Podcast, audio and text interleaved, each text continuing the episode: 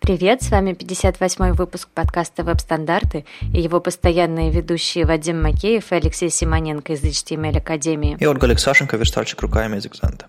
Мы на этой неделе ездили на Москву CSS номер один в Москве 2 марта. Там было три доклада про фишки CSS, CSS-методологии, векторную графику. В общем, было интересно. А, народу набилось очень много, а, прям явка была больше, чем мы рассчитывали. А, мы пытались там никого не выгонять, натаскивали пуфики, расставляли стулья, в общем, было очень уютно и хорошо. А, но вот Moscow CSS номер два, площадка, конечно, уже ребята нашли, но состоится ли, какие там будут доклады и вообще полетит ли, это все в ваших руках. Поэтому пишите Сергею Попову, который будет все это делать в Москве. Ему точно нужна помощь, как минимум доклады хорошо бы ему еще помогать организовывать все это. Поэтому обязательно присоединяйтесь, э, будем говорить про CSS в Москве, может быть, будем периодически наезжать с докладами или делиться питерским опытом. В Харькове, казалось бы, уже был Харьков JS, такой CityJS формат, но они, по-моему, делали его не очень правильно, на мой взгляд. Они делали из этого конференцию. Э, раз в год, платную, и вот это все. Конференция большая, хорошая, и как бы я там был, и правда, она стоит того, но это все-таки не CityJS. Поэтому они решили сделать в Харькове HJS. И, собственно, первая встреча ежемесячная, регулярная, пройдет 11 марта. Молодцы ребята, как бы встречаться нужно чаще особенно, особенно в Харькове, где IT – это очень большая, большая история. И тоже в Украине э, в Одессе 25 марта пройдет еще одна конференция JS Lab, э, такая менее комьюнити и более, более чья-то конференция, но, опять же, фронтенд в Одессе 25 марта. Посмотрите, может быть, интересная тема. Ну, еще одна платная конференция уже в Петербурге, Holy.js. Они на этой неделе рассказали на Хабре про, про то, что у них там будет, что у них там Крокфорд приедет, э, что у них там программный комитет и вот это все. Ну, почитайте историю. Напоминаем, что в начале июня будет э, Holy.js 2-3, а в середине июня в Петербурге пройдет э, Питер CSS, конференция тоже платная, но более фестивальная, которую мы, мы, собственно, и организуем. Будем рассказывать про подробности уже совсем скоро. А я бы сказал, там ведь еще одна конференция будет, потому что 2-3 июня HolyJS в Питере, а 4-5 июня РИД в Москве, в Сколково. Он еще жив. Да, в общем-то, июнь будет очень горячий. А еще на этой неделе было много видео с конференций и со встреч. Питер CSS Meetup 10 9 я, я наконец-то сел, смонтировал. Смотрите, какой молодец. А было видео с Minsk.js, ребята буквально на следующий день его выложили и транслировали все это. Тоже, тоже очень хорошо. А, и Frontend Conf, собственно, тот самый ReadFest, э, конференция Олега Бунина, а, выложили видео с прошлогодней конференции. И мы, мы их собрали в плейлист и положили, новость написали об этом, потому что сами ребята выложили просто там 70 штук видео обо всем. И я собирал руками именно фронтенд плейлист. Э, тоже посмотрите, там были несколько докладов, которые, по-моему, нигде больше не звучали. И видео много, но как их смотреть, не очень понятно, потому что видео отнимает очень много времени. И Николай Марченко на этой неделе написал статью как смотреть видео с фронтенд-конференций, которые, может быть, может вам помочь.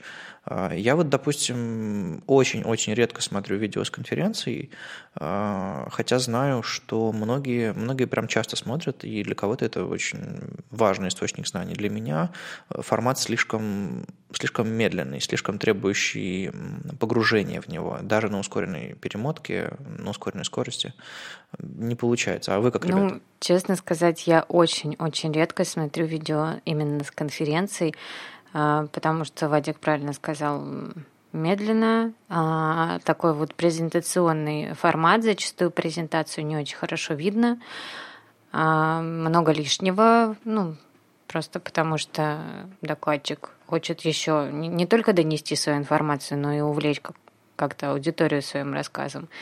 Максимум, что я смотрю, это скринкасты, вот если честно, и то редко. Я тоже очень редко смотрю видео, но, но тут скорее потому, что э, просто нет времени даже на ускоренной э, на ускоренном просмотре, потому что ну, много всяких разных других дел. Но я на самом деле вижу необходимость во всех этих видео, потому что э, не всем все-таки контент конференции доступен. И, например, э, в статье советуется, что на YouTube можно увеличивать скорость. На самом деле скорость можно увеличивать не только на YouTube, в принципе, на любом сервисе, где есть какое-то видео, тот же самый Vimeo или какие-то другие, есть просто а, специальное расширение, для, например, для Chrome, которое позволяет увеличивать скорость любого видео. Это просто удобно для тех, кто и правда любит э, просматривать его на, ускоренной, на ускоренном, ускоренном режиме. Но я вот, знаете, э, почему мне не нравятся такие подходы, когда люди изначально не собираются идти на конференцию, потому что они планируют посмотреть им интересные доклады потом в записи. Потому что я считаю, что конференция, она хороша а, не только тем, Э, что вы можете посмотреть доклады на интересующие вас темы, а и тем, что вы можете получить информацию на неинтересующие вас темы. То есть поэтому я всегда выступаю за то, чтобы э, конференция была однопоточная, чтобы там было не так много докладов, ну, 8 максимум, потому что на самом деле очень тяжело воспринимать всю эту информацию. И в чем здесь преимущество? Когда я сижу на такой конференции в одном потоке, я могу получить Э, видение каких-то технологий, каких-то процессов, какие, какие-то обзоры технологий, которыми я, мне они сейчас не нужны, я не собираюсь ими сейчас пользоваться, но они мне раскроют мой общее видение того, где, где, где веб сейчас, например, ага, здесь появилась такая штука, и, и человек интересно рассказывает про нее, я просто, мне не нужно уметь ею пользоваться в этот момент, но я буду знать о ее существовании. И это удобный способ э, получения такой информации. Поэтому, когда делают многопоточные конференции, и это заставляет человека выбирать, а человек будет выбирать всегда какие-то знакомые ему вещи. И, соответственно, он не попадет на а, такие доклады, которые могли бы его на самом деле увлечь и перевернуть его мир. Там, я не знаю, он условно а, случайно мог бы зацепить доклад про WebGL, никогда не думая вообще о графике, и взять и перевернуть свою, а, я не знаю, разработческую жизнь и стать разработчиком всяких разных игр или другого. Такое бывает. И мне кажется, как мотивационная такая штука, конференции хороши. Ну да, потому что ты когда публикуешь статью, ты не контролируешь, как люди ее читают. Ты не, ты не можешь быть уверен, что люди ее дочитают до конца. Ты не можешь нормальные сильные аргументы использовать, потому что они работают именно, вот знаете, когда есть драматический поток, когда ты разворачиваешь, а потом доходишь до чего-то. Не можешь удивлять людей, потому что они читают наискосок и могут чего-то упустить.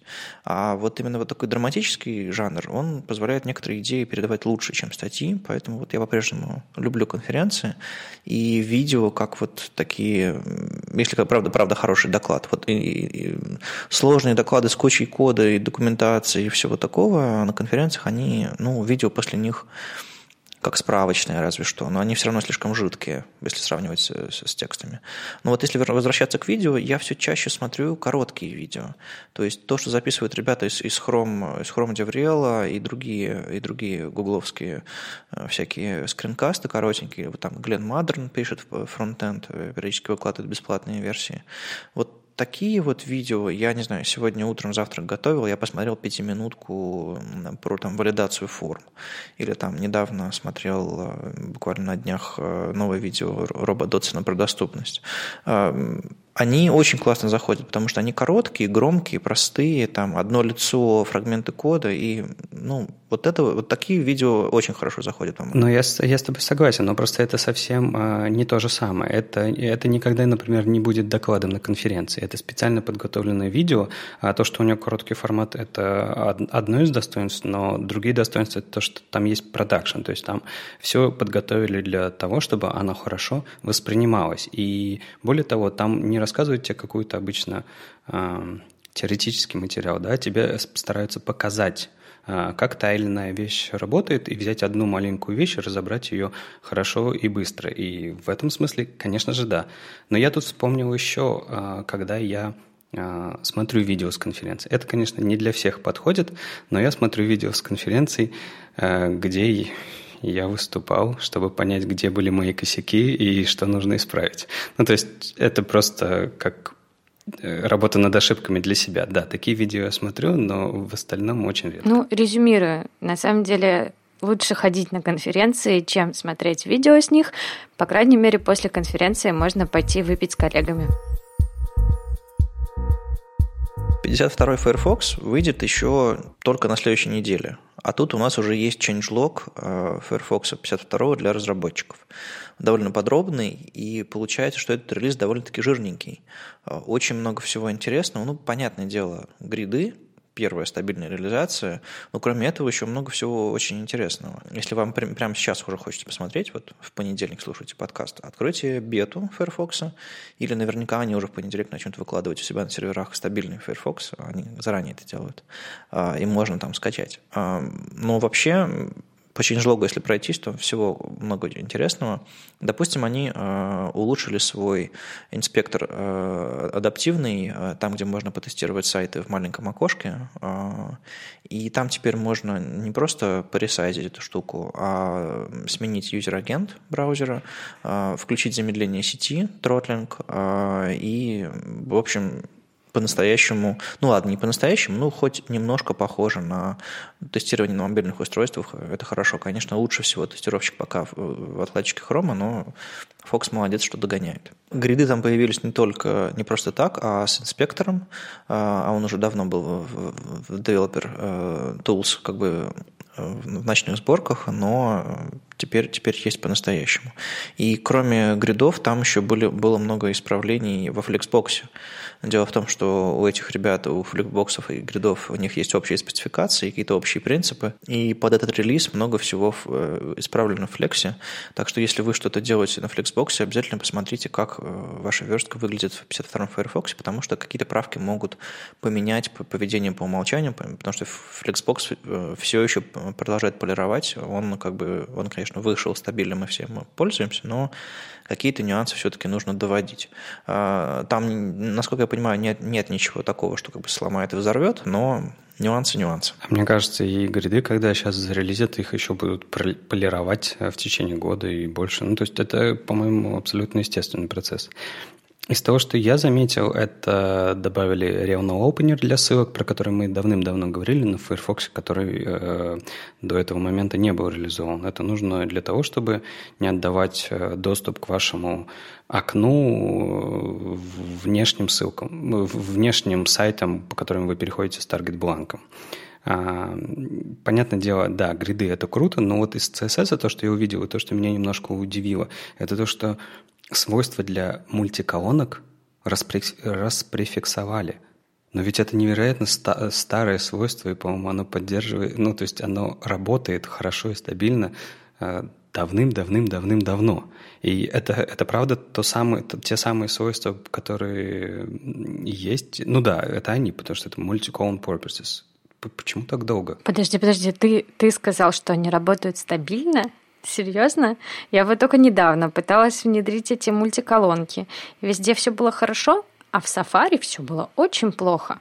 А, поэтому, да, они, конечно, древние, но почему-то до сих пор ни один браузер их не допилил до нормального состояния. В каждом есть какие-то баги.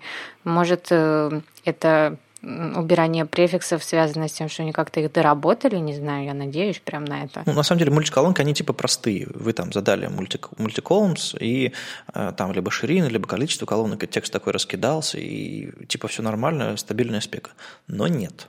Если вам нужно управлять этими мультиколонками, сделать так, чтобы какой-то блок, э, допустим, в эти мультиколонки не входил, чтобы там э, какой-то блок оставал, блок не рвался на несколько колонок и прочие, прочие такие истории, там очень много очень стрёмных нюансов, и в хроме до сих пор есть баг, когда там фантомный паттинг снизу добавляется в мультиколонок по, по неизвестной высоте какого-то внутреннего блока. То есть Спека старая, это один из первых вообще попыток сделать какой-то layout в вебе а, не на таблицах и на float ах, а вот на чем-то таком. Поэтому я, я даже на мультиколонках layout ы страниц сделал. А, интересный, интересный опыт а, был. И их продолжают допиливать, так что все, все нормально. Мне еще из других CSS изменений понравилось то, что они э, выкатили цветовые функции, про которые мы тоже как-то говорили в подкасте. Смотрите, сейчас в Firefox функции цветовые RGB и RGBA, ну и, соответственно, HSL тоже, имеют один и тот же синтаксис, они принимают одни и те же параметры. То есть они могут принимать и три параметра, и четыре параметра, и в зависимости от наличия там альфы, а, там есть или нет полупрозрачности. Более того, а, в RGB и в RGBA теперь можно прокидывать а, синтаксис без запятых. То есть вы можете просто написать, не знаю, 0, 0, 0 и через слэш написать прозрачность 50%. Это, собственно, новый синтаксис RGB, RGBA, э, который в новой спеке цветовой э, был давно уже, давно уже придуман, его грозились реализовать, и наконец-то в Firefox это все работает. Это, конечно, не супер обратно совместимо, вы можете продолжать писать, как вы писали раньше, но если, когда отомрут браузеры, э, которые так не умеют, или если вы прямо сейчас накрутите какой-нибудь пост-CSS плагин, который честно вам сделает все хорошо, по-моему, писать без запятых и э, использовать альфа-прозрачность или не использовать в зависимости от как бы, того, нужна она или не нужна, а не менять имя функции. Это, по-моему, очень классно. Поэтому давайте-ка мы, наверное, такие вещи будем радостно транспайлить, процессить, а с остальными вещами будем поосторожнее, потому что ну, это, это прозрачно, а, а другие вещи не очень. Как ты думаешь, если я вот сейчас э, для новых браузеров буду писать RGB там 255,0,0,0,05, а, то есть синтаксис, который валидный в старых браузерах, ну, за исключением четвертого параметра, у меня в старых браузерах э, этот цвет скушается, или он из-за того, что там будет четвертый параметр и третья запятая э, развалится? Вот как ты думаешь? Первое смелое предположение, мне кажется, это, э, значение будет невалидным, и свойство оно отвалится. То есть нам все равно нужно будет делать вот такой же fallback, когда мы э, цвет будем дважды записывать, color, потом color второй раз, и даже там первый раз мы пишем RGB с четырьмя параметрами, второй раз мы пишем RGB с тремя, ну, то есть наоборот, но да. Мне кажется, что сейчас э, стабильнее всего использовать всегда синтаксис RGBA, потому что браузеры, которые RGBA не поддерживают, это уже очень-очень-очень старые браузеры. Э, может быть, какой-нибудь, не знаю, на втором андроиде может быть, есть какие-то проблемы, но, по-моему, даже, даже он поддерживает RGBA синтаксис. Так что я бы писал, фалбэчил всегда на RGBA, потом писал в современном синтаксисе, потом как-нибудь там процессил это. Ну и почему мы сказали, что этот релиз, он жирный? Потому что, на самом деле, в JavaScript тоже такие хорошие изменения. Потому что Async Await появился, будет зарелизен, то есть в, на следующей неделе вы можете спокойно, если хотите, использовать а, эти классные штуки. А, и всякие разные другие а, новые возможности и спецификации ES 2017, то есть и про висячую запятую, и про оператор возведения как экспоненциальный, эксп, Ах. Экспоненциальный. Ну вот, да, ты филолог, ты знаешь. И, конечно же, был добавлен WebAssembly, поддержка для Firefox, так же, как и для всех браузеров. Там мы в одном из предыдущих выпусков говорили, что все браузеры в едином порыве решили все это реализовать и выпустить. Еще на этой неделе Mozilla писала про WebAssembly в комиксах, и в этом э, релизе тоже, в общем-то, понятное дело, WebAssembly будет.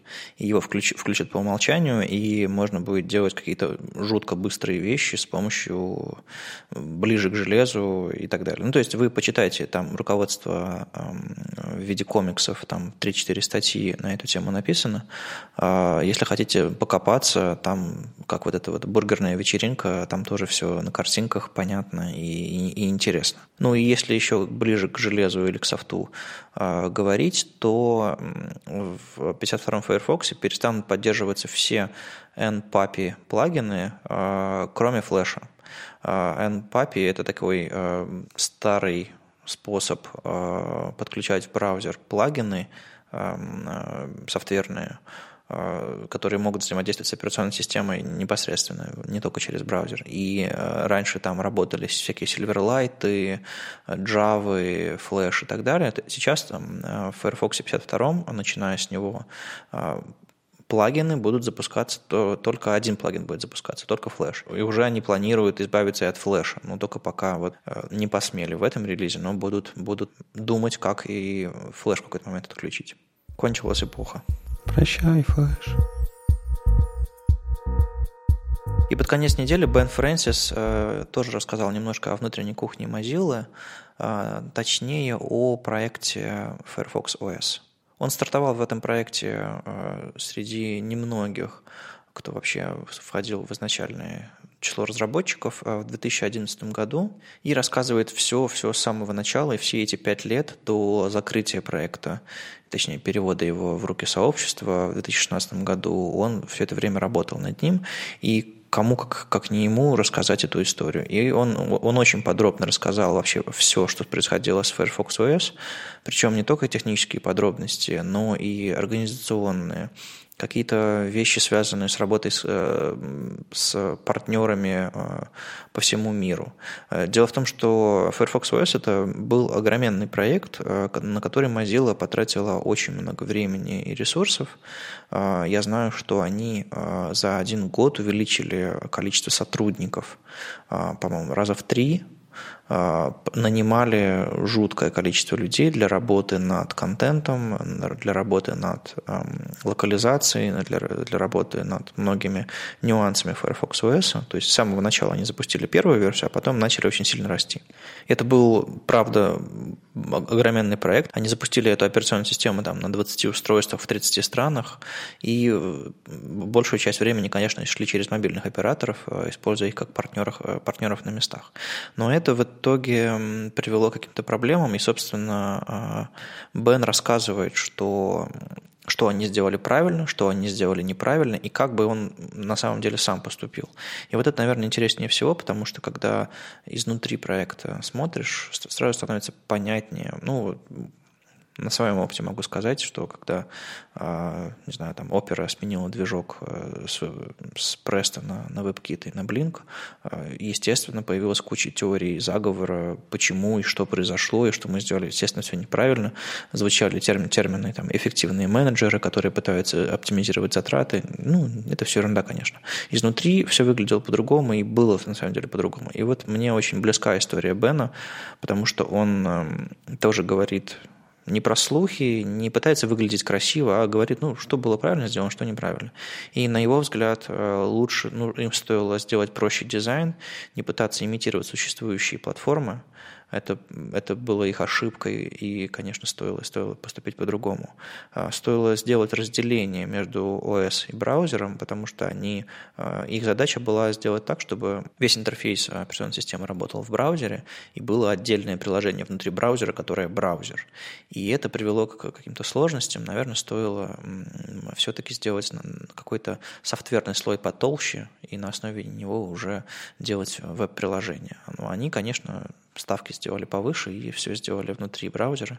В итоге это привело к каким-то сложностям. А, и, наверное, стоило им сфокусироваться, как говорит Бен, больше на устройствах среднего уровня, на планшетах, на ТВ, а, прежде чем а, вообще пытаться выходить на дешевые телефоны. Они сделали ставку именно на них из-за массовости, из-за более глубокого проникновения, но в итоге это привело к тому, что это была игра на понижение и а, попытка конкурировать с платформами, которые проще, чем Firefox OS и, и работают лучше и быстрее. У меня самого есть Firefox OS телефон. Я купил его, а, заказал его из, из Польши, а, где этот проект, собственно, официально а, открылся году в 2012 или 2013. Он до сих пор валяется, работает, интернет видит, фотографии снимает, там, игрушки можно запустить, но он безнадежно устарел, устарел, и обновление он за все это время получил только одно. И, собственно, Бен об этом говорит. Стоило им не прогибаться под операторов. Дело в том, что проблема э, многих операционных систем мобильных в том, что мобильные операторы имеют слишком большой контроль над ним, что партнеры, не авторы, не Google, допустим, не Mozilla имеют контроль над тем, э, какие обновления получает телефон, а именно операторы. И то же самое, собственно, произошло в случае с Firefox OS. Э, мое устройство получило обновление всего один раз – хотя Firefox OS долгое время обновлялась. И у них не было контроля над тем, чтобы выкатывать обновления. Всегда приходилось согласовывать с операторами, а им было проще как бы выкатил один раз, а хочешь новый Firefox OS, ну, купи новый телефон. Ну, в общем, странная модель, и это была одна из ошибок. И дальше там очень много истории, а, как они шумели, какая, какая у них компания была, и что дальше произошло, какие люди в этом участвовали очень-очень длинное и классное исследование. Если вас интересует история этого проекта и вообще во что, что, какие дальше Mozilla планы и вообще во что это могло вылиться или, может быть, еще выльется, обязательно почитайте. Очень-очень классно. С моей точки зрения, проект с самого начала был провальный, и мы внутри команды тогда еще, э, внутри опера, э, с коллегами это обсуждали, и никто с самого начала не верил, э, и мы с одной стороны, очень грустно на них смотрели, на ребят, потому что было понятно, что не полетит почему-то тогда, но было видно, какие огромные они ресурсы вкладывают в это, и мы боялись за будущее компании Mozilla потому что это был очень, очень большой серьезный проект для них. А, ну, по-моему, они выжили, по-моему, они немножечко пришли в себя, вот на неделю даже покет купили, денег нашли. Ну, хорошо. Э, в общем, мы все переживаем за Mozilla, потому что вот это вот open source, открытый веб, э, они очень много для этого делают. А ведь, э, если я не ошибаюсь, поправь меня, Firefox OS, у него главная идея была в том, что он, у него там большой свой веб-технологий лежит э, во всех местах, верно? Да, они написали тонкий Linux поверх железки, используют какой-то кусочек Android для управления там чем-то там еще, и, но, но все остальное это был браузер, движок Gecko, запущенный поверх этого Linux, Linux, и он, собственно, рисовал все интерфейсы, все это. И они в ходе дела изобрели кучу новых API, а, много всякого понаписали для локализации. В общем, очень-очень много всего. Это не просто проект, знаете, закрыли и убрали в шкаф. А, сообщество очень много всего получило для этого. И, в общем, это было не зря, хотя и не достигло своих целей. Я почему спрашиваю? Потому что а, есть же второй такой же проект э, который пытается привести э, веб-технологии на уровне операционной системы, это Chrome OS. А, и, ну, он немножко другой, не мобильный, а десктопный, но тем не менее. И если я не ошибаюсь, на прошлой неделе или на позапрошлой неделе э, Google прекратила выпускать свои ноутбуки Pixel с ней встроенный. И вот на фоне этого всего у меня просто а остались ли еще игроки, которые пытаются в операционную систему внедрить веб-технологии настолько э, на таком низкоуровневом уровне? Или уже э, поняли, что в принципе эта идея провальная, и как бы, ну, потестировали, потестировали, поигрались, идеи были хорошие, ну, ладно, возвращаемся к тем тем вещам, которые сейчас работают. На самом деле э, есть еще операционная система Tizen, open source. А, в нее сейчас вкладывается Samsung, Intel и некоторые другие. Там тоже тонкий Linux и поверх веб-технологии, но в меньшей степени и менее так идеалистично, как это делал Firefox OS. И, пожалуй, э, это единственная живая, более или менее а, операционная система. Ну, конечно, она обновлялась последний раз там, в 2015 году, и там, конечно, не такой вот супер-супер-супер веб, как это было в Firefox OS, но в принципе может быть из этого что-то получится. Главное, чтобы какой-нибудь крупный игрок поднял и повел дальше, но по-моему, сейчас вот эта вот история с Android iOS не оставляет места для, для игроков подобного рода. Ну, разве что вот сильная компания вроде Samsung возьмется. Ну, только такой вариант. Ну и перейдем уже к нашему любимому CSS. На этой неделе на Code Drops опубликовали гигантский совершенно референс про грид. А, не первый и далеко, наверное, не последний референс э, по гридам, который мы видим. Большой, но тут вот э, говорят, в нем есть какие-то опечатки, однако там много картинок, которые позволяют разобраться вообще в том, что такое грид и как им пользоваться а, на английском языке. Так что, если читаете, попытайтесь оценить. Да, и про, если говорить про опечатки, а, и, а ты говоришь про картинки. Проблема просто в том, что в Safari там и картинки расползаются, потому что, ну, как-то вот у ребят не получилось все сделать хорошо. Но ну, э, это не значит, что эта штука, она плохая, это достаточно большой большое руководство, и это всегда большой труд, я понимаю это, потому что сам неоднократно в таком участвовал, и, конечно же, и опечатки, какие-то ошибки будут. Наверняка они это все вычитают, а, приведут в порядок, и это будет замечательное руководство по использованию, по пользованию гридами. Эту штуку написал Чайн Хуэй Цин, такой автор из Сингапура, который много писал про китайскую типографику, про азиатскую типографику. У него в блоге много всего интересного про Flexbox и гриды, и, видимо, его ребята из CodeDrops попросили им руководство такое написать. Штука действительно монолитная, ее, э, это ее плюс, потому что все на одной странице можно найти, это ее минус, потому что сложновато почитал и вернуться на то же самое место и продолжить читать. Вот в, в портянке такое сложновато. Было бы хорошо, конечно, разбить ее комфортно на части, поработать немножко над оформлением, но вот оно выглядит по-черновому все еще. Может быть, стоило сделать лучше. Вот э, лучше, точно лучше сейчас делает Рэйчел Эндрю. Она по заказу Mozilla, видимо, на MDN, Mozilla Developer Network, собственно, главным сайте с документацией по фронтенду, пожалуй. Пишет тоже статьи э, отдельные по отдельным частям э, гридов, и э, мы тоже дадим ссылку, конечно же, на ее версию руководства по гридам.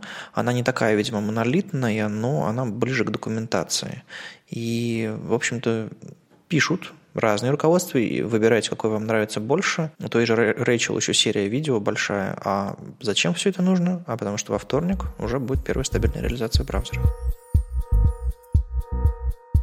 Еще к руководствам. А, на этой неделе был а, опубликован перевод а, статьи Серджио Гомеса «Пользовательские свойства CSS. Основы». Пользовательские свойства CSS, они же CSS переменные, это то, о чем мы, наверное, говорим в каждом подкасте, и я все еще не понимаю, зачем они мне нужны.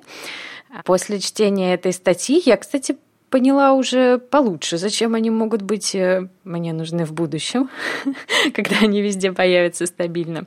А, так что попробуйте тоже почитать. Перевод хороший, его сделала Юля под ником Змейка. Пожалуйста, делайте еще, Юля, нам нравится. Да, и интересно, что этот перевод нашелся случайно.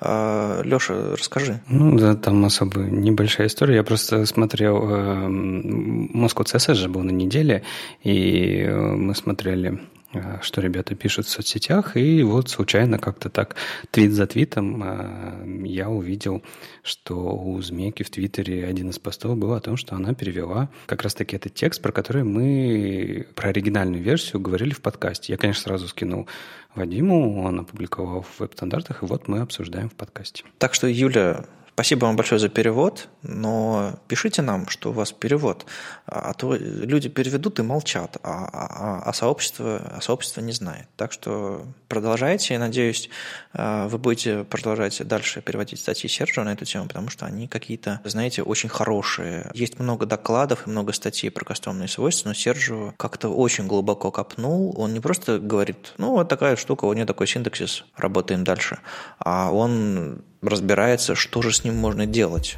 И это очень ценно.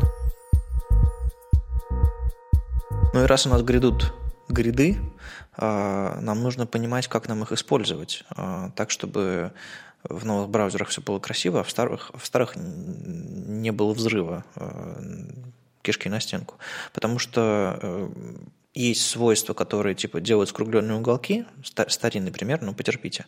Э, как бы есть скругленные уголки хорошо, нет, ну никто не умер. Но есть свойства, которые позволяют вам делать раскладку страницы, а раскладка это довольно-таки, ну, это как цемент.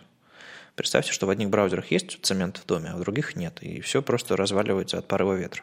Вот такая же история с гридами и с более такими сложными свойствами, их нужно грамотно фалбечить.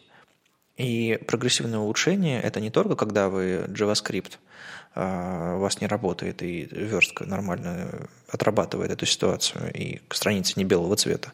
А и в CSS тоже прогрессивное улучшение – это вещь. А, и вот Майкл Шарналь написал на, это, на этой неделе, собственно, про прогрессивное улучшение в CSS. А, вспомнил самый базовый пример, когда в браузере, допустим, не поддерживается функция RGBA, Э, с альфа-прозрачностью, а, но зато поддерживается просто RGB или, или, или обычные, обычные цвета в хексы. А, можно писать два свойства подряд, сначала старое, потом новое, если новое не отработает, будет старое. И можно так дальше продолжать, и он усложняет все это до режимов смешивания, в CSS, до гридов и всего остального. Поэтому, если вы э, хотите, с одной стороны, хотите использовать новые свойства, но боитесь, что будет в старых браузерах, можно фалбэчить. А, и э, Майкл рассказывает, как. С другой стороны, если вы используете э, новые свойства а, безответственно, тоже задумайтесь, э, потому что, э, глядя на вашу статистику посещения вашего проекта, можно сделать какие-то выводы, и на самом деле есть э, всякие инструменты, которые позволяют анализировать.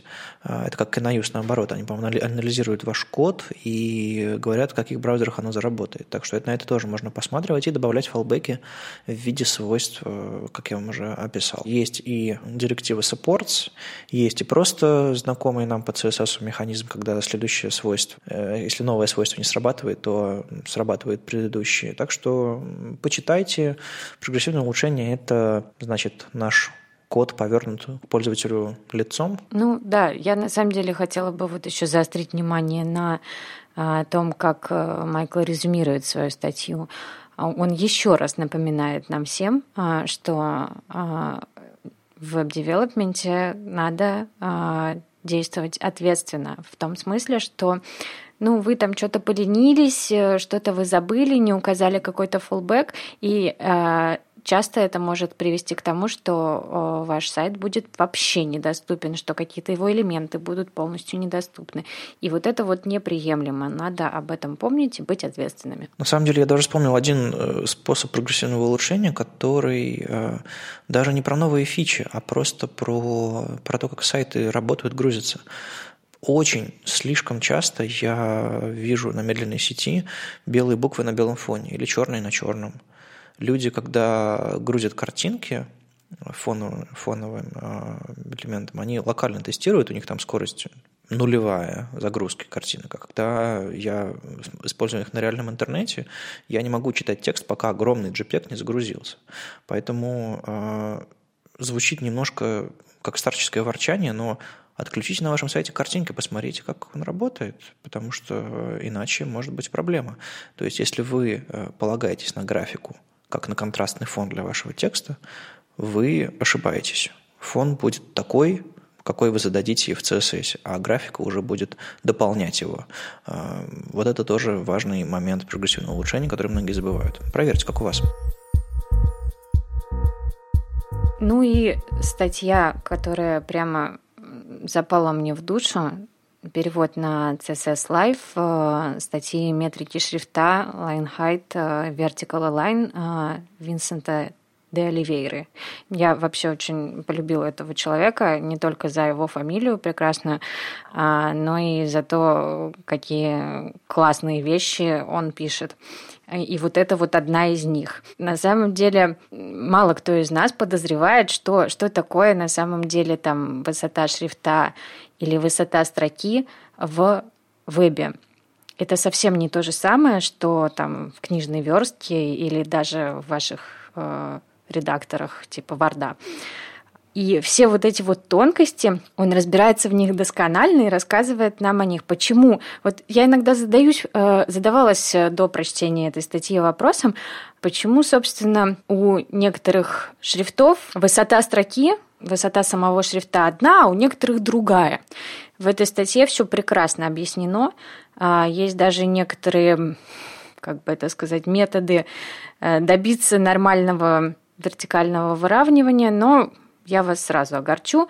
Пишет э, Винсан, что это нереализуемо на 100%, однако очень-очень интересно и очень полезно ознакомиться с тем вообще, как это все устроено. Это там очень много ждет вас открытий. Я уже, по-моему, говорил об этом, но напомню, что у нас на сайте веб-стандартов э, самая популярная статья всех времен и народов э, была статья про вертикальное выравнивание, про то, что если вы в Div напишете vertical line middle, у вас блок не, не выровняется по вертикально. То есть это совсем про другое. И эта статья всегда открывала глаза. И, по-моему, вот появилась новая новая каноническая статья про вертикальное выравнивание, вообще текстовый контекст форматирования, в которая откроет глаза.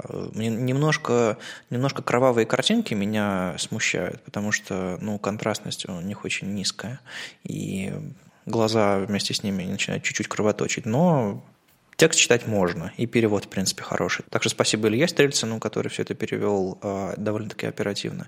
И, конечно же, Винсенту за то, что он это написал.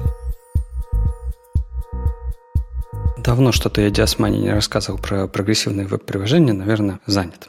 Но тут он, видимо, освободился и решил рассказать. И э, он рассказал на, на примере того, какие э, библиотеки используются при создании э, прогрессивных веб-приложений, что сильно упрощает разработку, как они помогают и так далее.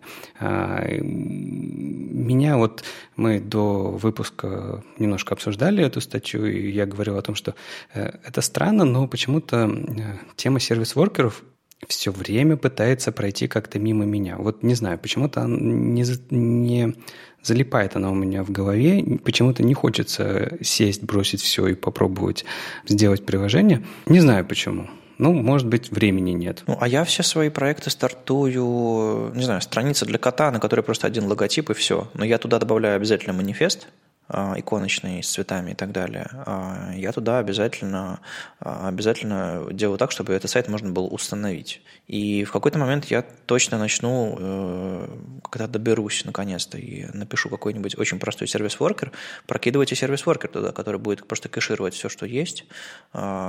И вам рекомендую, потому что Эдди Османи, конечно, рассказывает про инструменты, э, там сервис-воркер при кэш, э, сервис-воркер toolbox, там и офлайн аналитикс, который которые, собственно, команда Chrome DevRel а, и написала, и это используется на многих, на многих серьезных больших сайтах уже сейчас в продакшене, а, но для простого сервис-воркера все это не нужно на самом деле. Его можно очень быстро написать руками и закашировать, не знаю, ваш индекс, вашу графику и ваши, ваши, ваши стили так, чтобы при первой загрузке все сразу попадало в кэш и работало. Потому что он приводит такие примеры, не знаю, какой-нибудь сайт CNET а а, или сайт Housing а, у них э, модель э, оболочки, shell, так называемая, которая показывает интерфейс, а потом все остальное начинает подгружать после. И у них там на 3G сетях э, ускорение благодаря service worker ам там 3-4 а, секунды это очень-очень много на, на мобильных, э, получить 3-4 секунды. То есть это, по сути, такой, знаете, вы за, эти, за это время принимаете решение, как бы вам, вам продолжать ждать, ждать этот сайт, или как бы открыть следующий, или вообще, не знаю, книжку почитать в метро. То есть такие штуки трогать нужно, и, наверное, Давай прикрутим на сайт Академика что-нибудь такое. Да, может быть, но у меня, подожди, к тебе все-таки небольшое уточнение. А, тут ведь не, просто не нужно вводить в заблуждение наших слушателей. Ты говоришь про сайт Синет и то, что я захожу на него и получаю скорость за 3 секунды отрисовки страницы. Ну, ведь это не первый заход. Первый заход все равно я туда зайду и получу все свои, я не знаю, 15, 20, 30 секунд, когда я загружу все подряд, в том числе и э, все, что нужно для сервис-воркера и так далее. Ведь так. Ну, 3-4 секунды ты сэкономишь, а не будешь ждать, я имею в виду. Но эта вся история работает с сайтом, на который ты ходишь регулярно. И, в общем-то, там это и имеет ценность. Я к этому и веду. Просто ты говоришь, что за 3-4 секунды ты делаешь выбор, будешь ли ты ждать его загрузки или нет. Но если мы говорим про сайт, на который ты заходишь регулярно, ты будешь на него заходить, даже если он будет 5-6 секунд. Да, тебя, возможно, это будет раздражать. Да, если мы разработчики, и мы можем э, улучшить производительность нашего сайта, это нужно делать. Но не нужно это перекладывать на пользователя, что якобы он, он теперь перестанет ходить к нам на сайт. Да будет он ходить. А если мы говорим про вовлечение, и когда я иду на какой-то абсолютно мне неизвестный сайт, и я еще не знаю, что там, и я очень долго жду его загрузки, да, в этом случае, конечно же, если сайт долго загружается, я перестану его ждать и закрою. Но сервис-воркеры, опять же, с этим не помогут. Они помогут только потом. А, безусловно, но нет такой истории, что если ты включил на своем сайте сервис-воркера, они у тебя он у тебя станет грузиться дольше, если ты их не включил в первый раз. Нет, как бы это там файлик крошечного размера, который просто управляет уже имеющимися у тебя ресурсами, если ты не используешь, конечно, сложные библиотеки для этого. Поэтому вкрутить его дело, дело не хитрое. И, не знаю, Эдди рассказывает про опыт э, крупных компаний, э, собственно, в этой статье, и про как они используют эти библиотеки. Не знаю, Twitter на 100% аудитории на мобильных приложениях выкатил, выкатил свое прогрессивное приложение мобильное, и все люди, которые, у которых сервис-воркер поддерживается в их браузерах, они получают сейчас кэш, а, и а, очень удобно и быстро грузится Твиттер, потому что Твиттер это не зашел один раз. Это не случайный сайт, и, естественно, и, естественно, для них это работает очень хорошо. Но, не знаю, э, для многих других э, сайтов повторные посещения, быстрые и удобные, могут стать решающим моментом при выборе его или конкурента. Потому что я знаю, иногда тормозят, какие-нибудь CDN, на которых лежат картинки, на неделю тоже было весело. А если у тебя уже все лежит в кэше, и у тебя правильная э, настроенная история с сначала типа офлайна, потом э, попытаться обновиться и забить, если не, не заработает. Так, в этом случае сервис-воркеры отдали все хорошо, и сайты работали. Ну, хорошо, хорошо. Я, как э, раньше говорю, я не то чтобы э, скептически отношусь к сервис-воркерам, нет, просто оно как-то все время проходит мимо. И если ты говоришь про частые заходы, такие как Twitter, в принципе, на самом деле сайт Академии, он тоже туда заходит не один раз, а очень много заходит раз одни и те же пользователи, потому что, ну, надо проходить э, задания, курсы в течение долгого времени. Хорошо? Давай попробуем. Договорились.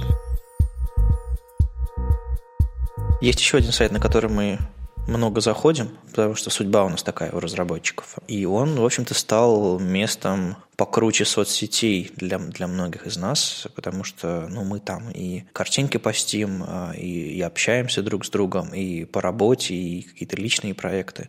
В общем, есть такая соцсеть, называется GitHub. И тут на этой неделе, как говорят, э, снова бомбануло, и понеслись крики «Дуров, вернись!» Или как там, как там зовут человека, который рисует им дизайн? Ну, дизайн я не знаю, кто конкретно рисует, но можно говорить «Крис, верни стену». Но знаете, как это началось? Мы вот просто в Академии все время работаем в GitHub, и сидим мы как-то на неделе с Вадимом, работаем спокойно. Он там, я не знаю, что-то свое делает, я что-то свое делаю. И, и вдруг я такой, что делаю, делаю, обновляю обновляю GitHub, такой не понимаю, что, что что-то не так. Я так себе выкручиваю яркость, думаю, может быть, яркость упала у монитора, выкручиваю. Да нет, что-то явно не так. Какие-то дурацкие цвета, что-то... Ну вот как будто бы кто-то пришел и испортил мне. Я так э, сразу же, ну, я не верю, вдруг у меня что-то сломалось. Я так сразу же в монитор к Вадиму такой, Вадим, а у тебя-то как GitHub? Нормально? Ничего не изменилось? Он такой заходит в него и такой тоже что-то тут стало не так. И то есть вот это вот первое ощущение, что что-то изменилось, и оно такое небольшое. Вот все пишут про ссылки, а у меня на самом деле взгляд в первую очередь приковали не ссылки, потому что, ну, ссылки понятно, стали э, более контрастными, а то, что они изменили серый цвет у верхних плашек и у кнопок, что они стали не такими спокойными серыми, а вот какой-то этот серый такой стал напряжным, он прям так въедался в глаза. У меня реально было ощущение, что ну просто я уже совсем устал, глаза поплыли, и все, пора, пора идти домой.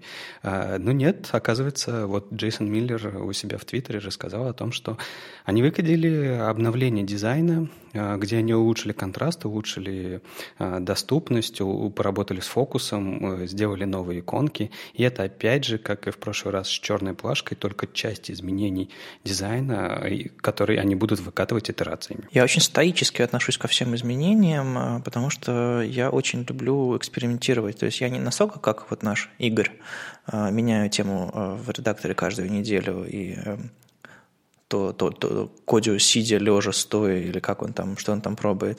А, ну, я реально частенько меняю браузеры, меняю, меняю эм, редакторы кода, меняю какие-то подсветки, еще что-то такое пытаюсь найти что-то идеальное и на самом деле узнаю больше из-за этого. Поэтому для меня изменение – это нормальная ситуация. А, а есть, видимо, люди, которые там, не знаю, 20 лет в одном сетапе работают, и, не знаю, им, им э, цвет фара до сих пор нравится, или, не знаю, черная консоль, и они по-другому не пробовали. Поэтому для таких людей изменение, не знаю, насыщенности э, ссылок на гитхабе – это просто драма. Люди, людей за шапочки бомбило, а тут ссылки, они же везде, и кнопки зеленее стали, о господи. А, а главное, после шапочки ты еще не отпустила, то есть оно как бы наложилось. На старые раны пришли, и вот, вот перцу и соли, жутко, жутко, конечно. Есть еще другая проблема с этим, с, с, близкая к этой, э, сглаживание шрифтов на разных платформах. Это ведь та же самая история. Вы привыкаете к одному, а потом вы открываете проект на Windows и говорите, ужасно выглядит. Или наоборот, ваш заказчик сидит на Windows, говорит, на Mac это расплывчатые шрифты. Ну-ка, верстальщик или ну-ка, дизайнер, давайте мы шрифты сделаем тоненькими, как на Windows, потому что мне так нравится. И верстальщики начинают крутить всякие веб-китовые префиксные свойства. Я смотрю на шрифты на сайте, я не понимаю, господи, я что, на Windows, что ли? Зачем мне в глаза незнакомыми, неприятными очертаниями? В общем, к чему веду? Перемены – это нормально, ребят. Они регулярно происходят, и чем чаще они происходят, тем более гибким мы становимся. Мы узнаем новые вещи, мы пробуем по-другому.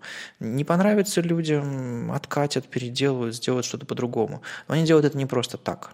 Они не просто с цветами играют, насколько я понимаю, они все-таки пытаются сделать более контрастно, не делать отдельную версию для людей, которым нужно яр, ярче, не, делать всякие настролы, контролы, настроечки, а сделать что-то среднее, что понравится всем одинаково.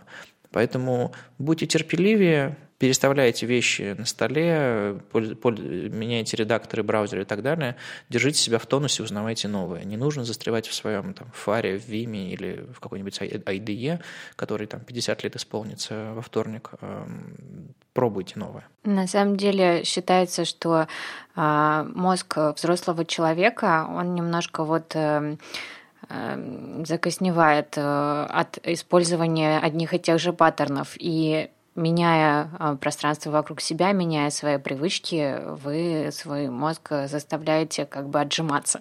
И, возможно, это будет вам полезно, потому что действительно там после 30 лет уже немножко сложновато становится. Но на самом деле вот у меня вот у всех бомбит из-за гитхаба, а у меня вчера бомбануло из-за Google Драйва. Вы видели, что они тоже поменяли дизайн? Сейчас пойду обновлю. Да, я сейчас тоже пошел. И э, там как раз стали у меня на маке какие-то реально мыльные шрифты. Я не знаю, я вот э, сутки уже сижу, смотрю на это и все никак не могу привыкнуть. А, я-то думаю, что они такие полужирненькие стали, буквально вчера. Да, немножко они сменили шрифты, может быть, они Сан-Франциско выкатили? Это, это похоже на Сан-Франциско. Тут не только шрифты изменились, еще стала вот эта вот вдавленная какая-то панель с файлами. Угу. Ну, в общем, что-то изменилось. Собственно, ко мне с криком просто прибежала подружка, а у тебя все нормально с Google Драйвом? Спросила она. Я такая, нет. В общем, трудно. Перемены – это трудно. Мне, кстати, нравится, как э, современное общество в первую очередь думает не о том, что сервис как-то испортился, а что у человека, ну вот у меня на компьютере что-то стало не так. Ведь не могли же ребята из сервиса взять все и ухудшить. Не, ну мы просто частенько видим, когда кто-то выкатывает новую версию стиля, и, и, и там, не знаю, кэшбастинга нет никакого, и ты как бы загружаешь сайт, и он как будто бы нормальный, но как будто бы нет, потому что именно классов поменялось.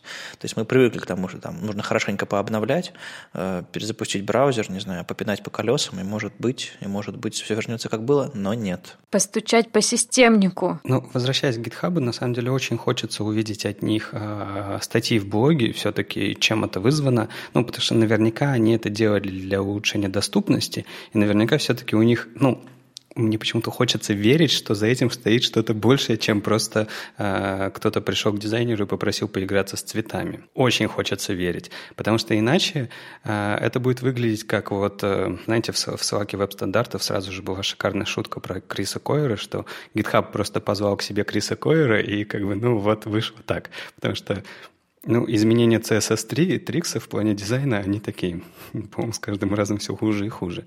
А, ну, вот такие вещи очень хочется увидеть от них статью. Ну, ты, Леша, такой вышел, говоришь, ой, ну, редизайн, конечно, нормальный, но, сударь, Объяснитесь, зачем вы это сделали? Большая компания все-таки, а, она должна рассказывать. Э, это же как... Я не помню, они... Это открытая компания? Если открытая, ну, они должны рассказывать своим инвесторам, что и зачем они делают. Что, им стоит выносить, э, делать плебисцит, э, голосование народное? Не, ну они, они же пишут в блоге у себя про какую-нибудь фигню, пускай про это напишут. Привет, я Вадим, я во фронтенде уже лет 12, и я даже делал большой доклад много лет назад про Flexbox, э, но я все равно подсматриваю в эти слайды, когда мне нужно что-нибудь на Flex сверстать. Привет, меня зовут Оля, я 11 лет занимаюсь веб-разработкой, и я все еще вынуждена подсматривать э, в спецификацию, чтобы написать градиент. Привет, меня зовут Лёша, я веб-разработкой занимаюсь 17 лет, и я до сих пор не могу запомнить порядок аргументов у многих джаваскриптовых функций. А еще я все время путаюсь между сплайсом и слайсом, и в других вещах тоже. Ну, в общем, мы продолжили то, что стартовал э, DHH, кто это такой? Ну, какой-то парень, какой-то фреймворк разработал, как это называется, Ruby on Rails, что-то такое. А, вот этот, который самый быстрый на свете фреймворк, да. да, в общем, э, был флешмобик, флешмобик в, в Твиттере, мол, все признавались в том, что они много лет работают, но по-прежнему без документации ничего не могут сделать. И, конечно, развернулась дискуссия, мол, а в порядке ли это?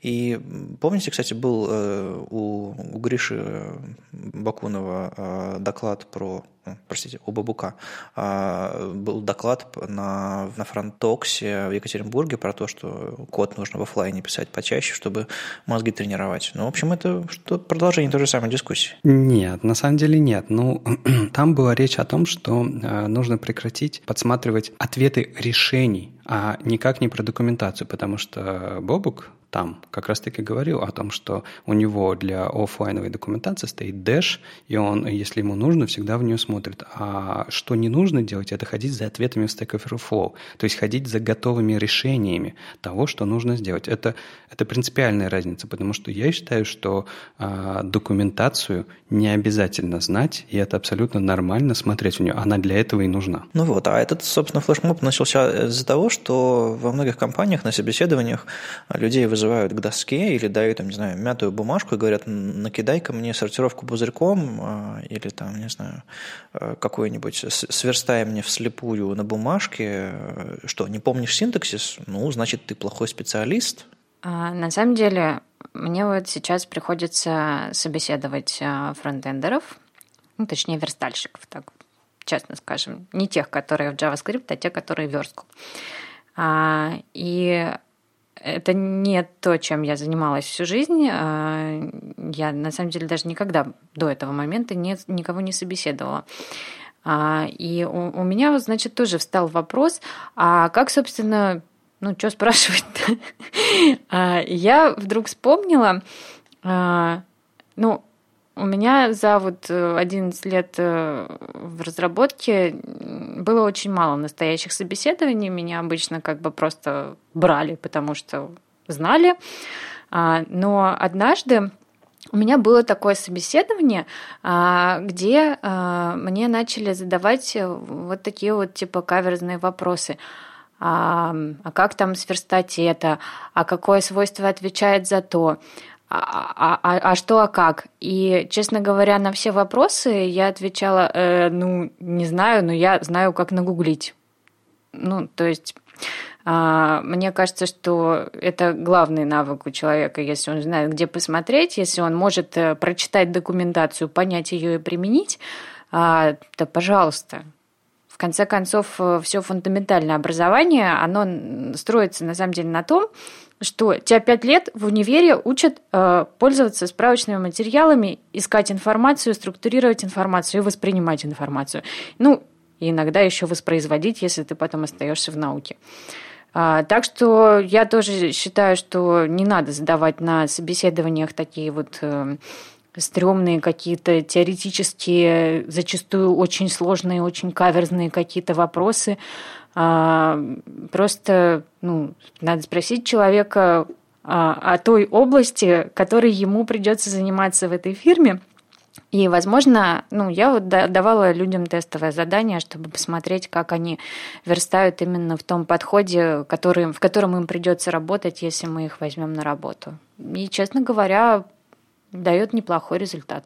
Я, я бы просто хотел вам предложить э, сразу же, давайте разделять э, документацию от э, решений, потому что э, подсмотреть документацию или когда вас спрашивают на собеседовании про документацию, это, это странно.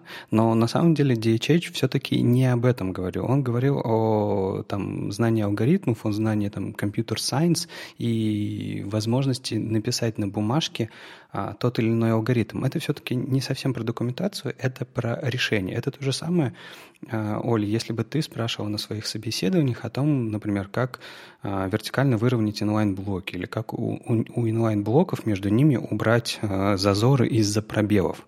Согласись, это вопрос практический, и он не про документацию, он про знание, как это вообще можно сделать. На самом деле, он, конечно, про знание, но дело в том, что в процессе собеседования это очень стрессовая ситуация, да, а, человеку надо себя как-то показать, надо себя как-то продать, а ему задают такой вопрос, а, который он в процессе работы решил бы в один момент, просто ну, заглянув в какую-нибудь справочную статью о вертикальном выравнивании. И э, даже ну, он бы справился с этой задачей, понимаешь? А на интервью он затупит, растеряется, и у меня будет плохое впечатление о нем, и у него будет, э, ну, как бы неприятное ощущение, и, может быть, э, у нас не получится сотрудничать, а, а просто потому, что э, ну, трудно чисто психологически вспомнить какую-то вещь, которую ты можешь просто взять и посмотреть э, где-то. Вот тут еще есть такой момент, что если мы говорим про какой-нибудь там CSS на собеседовании, то мы просто скажем, ну, есть вот такой подход к решению этой задачи. А тут ведь тебя просят не просто подход назвать, а реализовать его рукой. Я пишу, я вчера заполнял э, три анкеты какие-то в сервис-центре, и я, у меня рука устала на, первой, на первом листе, а, а нужно было еще два написать. А у меня еще почерк иногда бывает очень плохой, когда я устаю.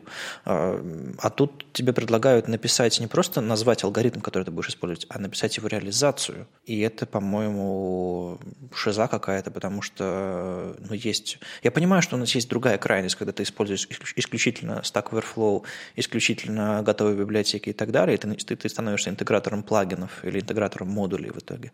Но мне кажется, собеседование, э, оно должно быть не, не про компьютер-сайенс, если ты собираешься быть верстальщиком. Тебе не нужно знать э, супер-алгоритмы, для того, чтобы быть эффективным фронтендером. Тебе нужно разбираться в предметной области. И э, вот тут вот Хьюго Жирадель написал э, больше с упором на фронтенд э, и предложил больше собеседовать в формате код-ревью, а не в формате загадок и шарат каких-нибудь там на, доске. Но при этом, вот ты сказал, а, если ты собираешься быть верстальщиком, у тебя не должно быть э, собеседование про компьютер-сайенс. Но если ты собираешься быть программистом, ну, как бы у тебя должно быть собеседование про компьютер-сайенс. Если ты не собираешься, если ты не идешь в компанию, в, в которой интегрируют только плагины, а в которой э, программисты занимаются разработкой Э, нового программного обеспечения, любого, не шаблонного. То есть вот помнишь доклад э, видео, которого еще нету с ВСД в Питере, э, где Саша как раз-таки из Академии рассказывал про типы разных рабочих в вебе. И там очень маленький есть процент людей, которые называются инженерами. Инженеры – это люди, которые решают новые задачи.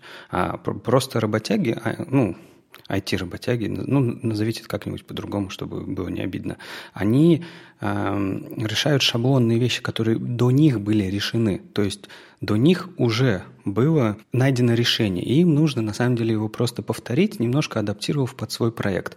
Это про другое. А вот когда вы инженеры, когда вы решаете новые задачи, ну, без знания компьютер-сайенс, у вас э, будет неоптимальным решением, медленным решением и так далее. Другой вопрос, должны ли вы уметь это нарисовать на бумажке? Тут, тут на самом деле сложный вопрос. Я знаю, что э, Многие разделятся на два лагеря. Кто-то будет считать, что а, да, нужно, кто-то будет считать, да, не нужно. Я тут, наверное, исхожу из принципа, что нет, наверное, не нужно, но э, у меня, скажем так, нет такого большого опыта, чтобы была огромная команда э, э, инженеров, и где я бы уже не раз, э, например, на своем опыте натолкнулся на людей, которые попали в команду, э, чтобы быть инженерами, а на самом деле вообще не тянули Поэтому я, например, не могу говорить, что мой опыт, он мне позволяет сказать, а, должен ли на собеседовании человек уметь в голове понимать алгоритмы или нет. Потому что если мы говорим про там, CSS, HTML, я, если пойду на какое-нибудь собеседование, я у себя в голове без компьютера могу построить а, тот или иной layout. Могу увидеть картинку и понять, как я ее бы верстал. Точно так же, как и с JavaScript-программой. Я могу описать логику построения этой программы. Не сам конкретный код, а как я буду решать ту или иную задачу без компьютера. Да, смогу. Но вот э, дальше уровень выше мне сложно сказать, потому что у меня просто опыта не было. И мне кажется, что э, многие, кто ругается и говорит, что нет, конечно же, не должны программисты а, уметь говорить о компьютер сайенс без, без компьютера а, под рукой, без гугла под рукой. А, они просто, может быть, у них недостаточно опыта, может, они на это смотрят как программисты, а не как люди, которые нанимают группу программистов для решения задач. Мне кажется, тут еще есть э, вот какая вещь. А, мы как наниматели, мы все, конечно, хотели бы нанимать гениев, а, людей, которые, ну, могут в голове, на бумажке, где угодно сделать нам что-то офигенное. А, но вообще-то таких людей очень мало, и надо понимать, что ну, нельзя себе обрубать э, всю вот область э, менее гениальных э, программистов, разработчиков, э, которые там не щелкают, как Шерлок, все на лету. На самом деле они хорошие, они подходят для ваших задач, и ну, просто ну, не надо делать завышенные требования. Есть еще другая плоскость в таких собеседованиях, э, так называемые стрессовые собеседования. Например, когда тебе задают, задают задачу, у которой нет решения, и за тобой наблюдают, как ты будешь пытаться ее решить, как у тебя будут э, стекать капли пота по, по, по лицу, как ты, как у тебя, как ты будешь ломать в руках карандаш, э, заикаться и так далее. А, или тебя заставят ждать э, у, у порога, пока тебя не вызовут, чтобы понять, сломаешься ты, уйдешь или нет. Вот такие стрессовые вещи я тоже не переношу, и, на мой взгляд, написать что-то на доске, пока на тебя смотрят в этот момент, пока следят за каждой твоей опечаткой, это совсем нереальный процесс. А, это не те условия, в которых ты будешь работать. Поэтому э, ставить человека в стрессовую ситуацию, пытаться его сломать и оценить, насколько он там ломается, не ломается, нужно э, на испытательном сроке, а не на собеседовании. И проверять его нужно в реальных условиях, то есть в редакторе, в его комфортном редакторе, в его комфортном окружении. А, вот то, что, о чем пишет э, Хьюга, код-ревью, вот эта история, по-моему, это, по-моему, это очень хорошая штука. Мне хочется еще немножко э, заострить внимание вообще, э, почему так сложилось. Потому что мы как-то лечим симптомы какие-то, но никто не думает, а откуда болезнь появилась. А мне кажется, что все Вся эта болезнь, она возникла вот от чего, что есть, конечно же, большие компании, которые думают над э, собеседованиями, они думают над тем, кто им нужен и как они их будут получать. Они эту систему постоянно улучшают, усовершенствуют и получают какие-то результаты. Но есть громадное количество компаний, у которых есть HR, нет HR, да неважно, но им нужны люди. И скажите, как им искать людей? Как сейчас ищут? Вы правда думаете, что они думают над вопросами? Да нет, конечно. Я не знаю, как делала это Оля, когда ей понадобилось э, собеседовать верстальщиков. Но я знаю, как это делал я в первый раз. Я пошел а, и начал искать какие вопросы лучше задавать на собеседовании человеку на ту или иную позицию. Ну, то есть это опять, да, камин Ну а как еще? Ты либо тратишь огромное количество времени, чтобы тебе вообще понять, а, что тебя спрашивать у человека, либо идешь и гуглишь это. И мне кажется, проблема в том, что многие так делают. Вы вспомните одно время, сколько было статей о том, как там, я не знаю, Google задает какие вопросы у себя про этот дурацкий автобусы, количество шариков, которые должны в него поместиться. И этот вопрос потом задавали э, все. И а нафига? То есть у Гугла абсолютно могла быть своя какая-то идея этого вопроса и идея ответа. Им, может быть, не нужен был ответ напрямую. Я не знаю, я э, предполагаю. И, а компании другие будут э, четко хотеть ответить конкретно количество шаров. И если ты не назвал его, то все, чувак, прости, ты не прошел. То есть, мне кажется, проблема вся от того, что э, отрасль в целом не сильно думает о собеседовании. Они хотели бы думать сильно о собеседованиях, но не думают. И из-за этого рождается другая проблема. Так как компании особо не вкладываются в, в, в те собеседования, которые, которые они проводят, и получается собеседование ради собеседования, то э, будущие сотрудники, которые хотят туда устраиваться, они тоже сильно не вкладываются. Они читают статьи о том, как устроиться в ту или иную компанию. Они читают статьи о том, как пройти то или иное собеседование. Вы вдумайтесь. Сначала компания берет себе вопросы из интернета, а потом сотрудники берут ответы на эти вопросы из интернета. И они вот так друг друга находят, проходят, а потом оказывается, что это совершенно неподходящие люди друг другу. И мне кажется, в этом основная проблема, что в некотором роде собеседования стали такой какой-то ненужной никому рутиной, ну вот просто надо, поэтому надо. И поэтому спрашивают на этих собеседованиях про «нарисуй мне алгоритм на бумажке». Возможно. Я уверен, что есть компании, которым и правда это нужно. Но мне кажется, что вот этот вот буча вот это вот поднялась от того, от, от того что вот это вот негодование уже, да нет, не надо так, потому что это спрашивают компании, которым и правда эти алгоритмы не нужны, например. И как бы нафига это спрашивать? Только потому, что мне так захотелось. Ну вот, э, мне кажется, болезнь, она отсюда. А вот как ее лечить, это э, хороший вопрос. И, например, Хьюгу, про то, что ты сказал про код-ревью, э, это я вот пока читал, пока ехал, э, готовился к подкасту, я подумал, что вообще эта идея хорошая. Э, это когда вы не противостоите с друг другом, а когда вы вместе заодно и пытаетесь решить общую проблему. Во-первых, сразу же какая-то командная работа, может быть. А во-вторых, э, ну, это, наверное, и правда. Ты ищешь ошибки у другого человека.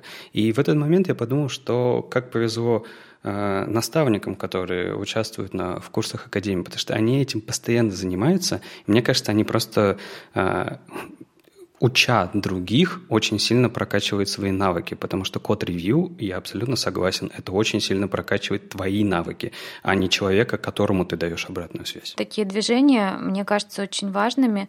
Другие люди всегда кажутся нам, часто кажутся нам более умными, более умелыми, а, более классными программистами. У нас очень часто бывает синдром самозванца, когда мы считаем, что ну, на самом деле мы притворяемся, что там знаем JavaScript, рассказывая о нем. И делиться тем, что ну, на самом деле у нас тоже есть проблемы, и когда вот это идет флешмобом, это очень э, поддерживает в психологическом плане, так что я считаю это важно. Ну, я абсолютно согласен. Момент психологической поддержки вот в этом флешмобе очень сильный, и, наверное, новичкам нужно не просто кричать в лицо «Учи алгоритмы!», а нужно еще говорить «Эй, все нормально, ты в порядке, продолжай. В общем, я призываю всех э, задуматься, что и зачем конкретно вы спрашиваете на собеседованиях, не спрашивать лишнего, не спрашивать какой-то чуши просто потому, что так принято, а соискателям я желаю всяческой удачи. С вами был 58-й выпуск подкаста «Веб-стандарты» и его постоянные ведущие Вадим Макеев, Алексей Симоненко из HTML Академии. И Ольга Алексашенко, верстальщик руками из Экзанта. Услышимся на следующей неделе. Вроде бы ничего такого не будет. Запишемся, как обычно. Пишите с вопросами, пишите нам о ваших переводах, статьях и новинках. Пока. Чао. Пока.